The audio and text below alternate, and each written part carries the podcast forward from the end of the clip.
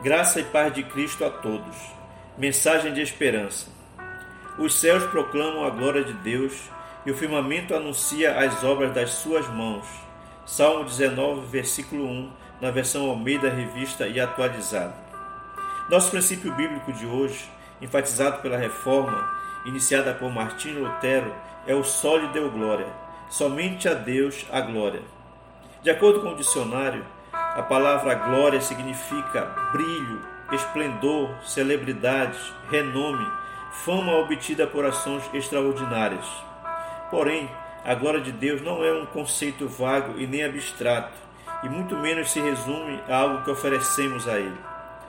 Podemos ler na palavra de Deus que toda a criação foi feita para cumprir o propósito do Senhor e para glorificá-lo. No caso do homem e da mulher, eles foram criados à imagem e semelhança do Criador e representam assim a obra-prima da sua criação.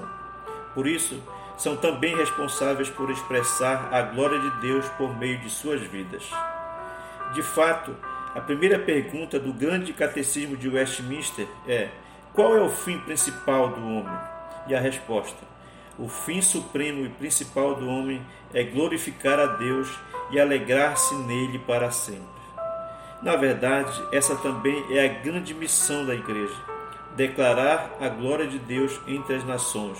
O salmista diz, no Salmo 96, versículo 3: Anunciai entre as nações a sua glória, entre todos os povos as suas maravilhas.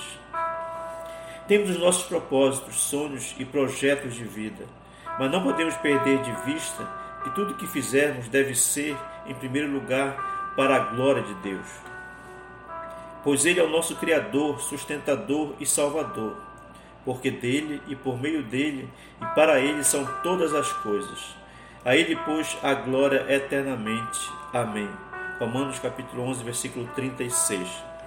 No dia de hoje, trabalhamos, estudamos, nos divertimos e fazemos tantas coisas. Todas essas ações são válidas, mas não podemos esquecer em cumprir o propósito de Deus para nós dar glória a Ele em tudo que fizermos por meio de nossos pensamentos, palavras e atitudes. E isso é uma obra que o Espírito Santo realiza em nós a partir do momento em que cremos em Cristo e decidimos amá-lo e servi-lo de todo o coração. Estude sua alma, conheça as glórias pelas quais você é seduzido e por que você valoriza glórias que não são a glória de Deus. Portanto, não divida a glória de Deus com qualquer pessoa ou coisa. Toda honra e glória pertencem ao nosso Deus para todo sempre. Oremos. Pai querido, louvamos e adoramos ao teu nome para sempre. Te pedimos neste momento, Senhor, que venhas sondar os nossos corações e consertar as coisas na nossa vida que não estão como o Senhor deseja a fim de que possamos deixar as coisas que nos trazem a glória pessoal e fazer as coisas que glorifiquem o nome do Senhor, que é digno de toda honra e toda glória. A nossa oração é no nome de Jesus. Amém.